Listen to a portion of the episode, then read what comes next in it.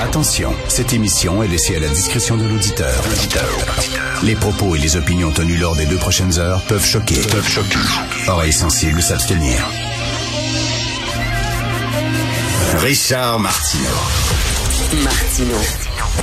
Un animateur pas comme les autres. Richard Martineau. Cube Radio. Bonjour, bon vendredi, merci d'écouter Cube Radio. Alors, un autre cycliste que j'ai failli écraser aujourd'hui, qui a pas fait son stop, qui est passé tout droit.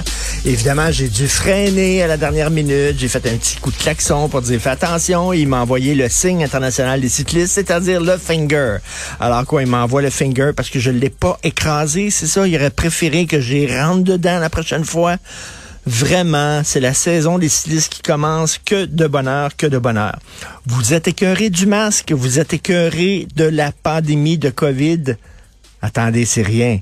L'OMS, l'Organisation mondiale de la santé, craint une pandémie d'Ebola parce qu'il y a une épidémie d'Ebola actuellement à la République démocratique du Congo et euh, on, on, craint parce que là où ça se déroule, c'est près d'un fleuve, il y a beaucoup de circulation touristique, d'affaires et tout ça. Donc, il y a des gens qui probablement ont l'Ebola et qui vont sortir du Congo et qui vont amener ça. C'est comme les... Avez-vous déjà lu là-dessus? Il y a quelques années, il y a eu un livre qui, qui s'intitulait The Hot Zone qui était un livre qui racontait euh, les aventures d'un groupe de chercheurs, les premiers chercheurs qui ont lutté contre l'Ebola. Alors, quand vous avez l'Ebola, vos organes internes se liquifient fondent. Et le livre commençait, qui est un livre vrai, qui est pas un roman, qui est un livre de ce qu'on appelle de non-fiction, documentaire. Alors, un des premiers occidentaux à avoir l'Ebola, euh, il revenait d'Afrique, il était dans l'avion et ses organes ont commencé à se liquéfier dans son corps. Il pissait le sang, le sang lui sortait par les yeux, OK? Il faisait comme fondre, comme imploser à bord de l'avion. C'était comme un film de zombies. Les gens ont capoté ben raide. C'est extrêmement dangereux. Et là, l'OMS craint une pandémie d'Ebola. Bientôt, je vous le dis, il va pleuvoir des grenouilles. Je ne sais pas exactement ce qui se passe exactement, mais c'est vraiment bizarre. Là, ça sera pas rien que des masques.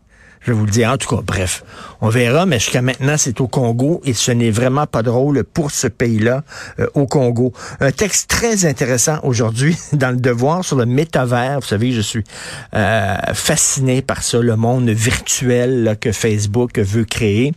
Et euh, on apprend que Gucci a déjà une boutique dans le monde virtuel et Gucci a vendu, écoutez bien ça, un sac à main virtuel qui vaut plus cher que le vrai sac à main Gucci.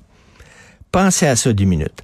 Vous avez un avatar, vous pouvez lui acheter un sac à main Gucci. Votre avatar va se promener avec un sac à main Gucci qui vaut plus cher que le vrai sac à main que vous allez acheter dans le vrai monde. OK, on est rendu là, c'est vraiment flyé. Charlie Marchand, notre réalisateur, a attiré mon attention. Vous savez, les NFT vous pouvez acheter euh, une image digitale que n'importe qui peut avoir. Vous pouvez, euh, n'importe qui peut euh, voir cette image-là digitale sur son ordinateur, mais vous, pouvez l'acheter. Les droits, c'est à vous. En tout cas, bref, il y a quelqu'un qui a acheté le premier tweet du cofondateur de Twitter. Le premier tweet, il l'a, qui a été, qui a été envoyé, il l'a acheté 3 millions de dollars. Et là, il a dit, m'a faire de l'argent, faire de l'argent avec ça, ça n'a pas de bon ça va pouvoir le revendre parce que les gens vont dire, je suis détenteur des droits, même si vous, vous pouvez l'avoir sur votre ordinateur, le premier. Mais là, je suis détenteur des droits du premier tweet. Alors, il a acheté 3 millions de dollars en disant, c'est carrément comment me faire de l'argent. Et là, ça a l'air qu'il peut pas le revendre plus que 10 000 dollars. Il y a personne qui est prêt à payer plus que 10 000 C'est quoi cette affaire-là? C'est vraiment n'importe quoi, le milieu de, de, de, de, l'informatique. Des sacs à main virtuels, euh, des yachts. Hein. Il y a un yacht virtuel qui a été vendu une coupe de millions de dollars, je crois. Une affaire complètement folle. Et là, tu peux acheter les droits d'un tweet. Et tout ça s'écrase. Tout ça est en train de s'écraser ben raide.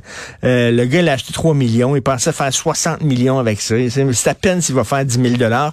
Un peu plus tard, on a Fabien Major, euh, ce conseiller financier, qui va parler de cette idée brillante de Pierre Poilièvre de remplacer le système monétaire par des bitcoins.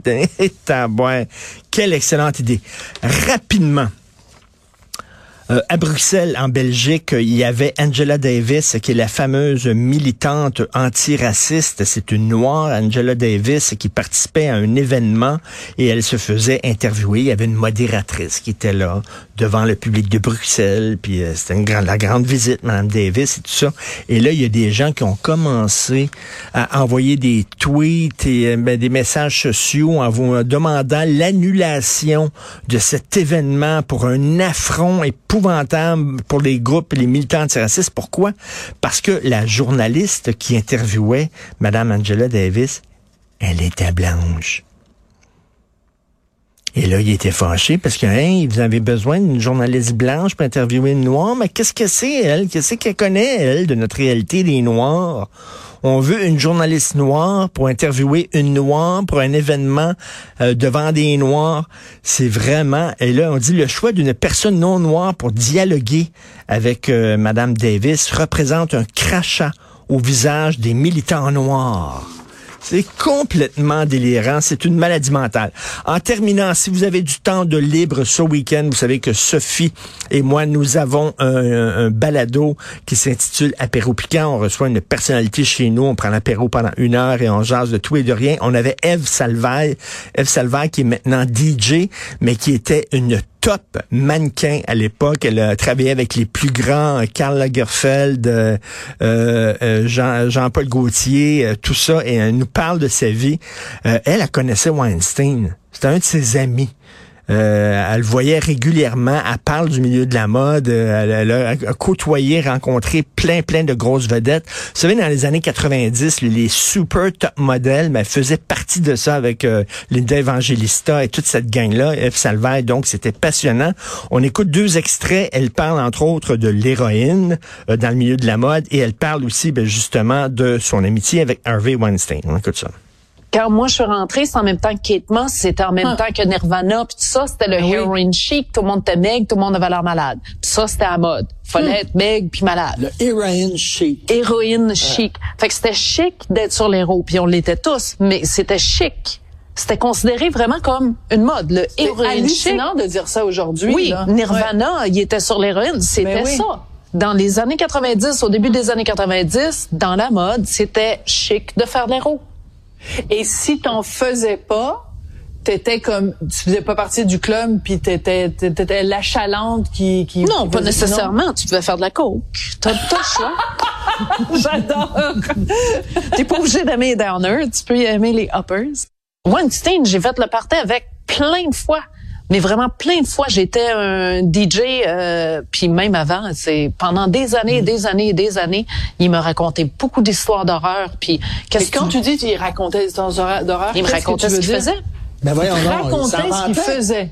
Ah oui il s'en vante parce que moi je suis one of the boys. Fait que là lui qu'est-ce que tu veux faire? Il était tellement powerful. Ouais avant MeToo, là, ces gens-là, il y avait tellement de pouvoir, il y avait personne qui pouvait s'affronter à ça. C'était David et Goliath. Tu savais que tu allais perdre. Hmm. Puis lui, il peut te détruire la vie, mais carrément. S'il décide que toi, t'es fini, t'es fucking fini dans tous ah, les milieux que tu peux imaginer. On l'a vu, là, les livres qui ont été écrits, ça, ils racontent, écoute, voilà. ils pourchassaient les, les gens disaient rien, les gens disaient rien, puis ils écopaient, puis ils glissaient ça en dessous du tapis, puis c'était leur choix de faire le métier euh, avec ces lois-là. Je vous le dis, c'est vraiment très, très bon. C'est dommage que c'est un balado absolument magnifique. Eve Salvaille aussi. Moi, j'ai découvert une fille hyper sympathique. Allez sur le site Internet de Cube Radio, dans la bibliothèque Balado. C'est le dernier épisode de l'apéro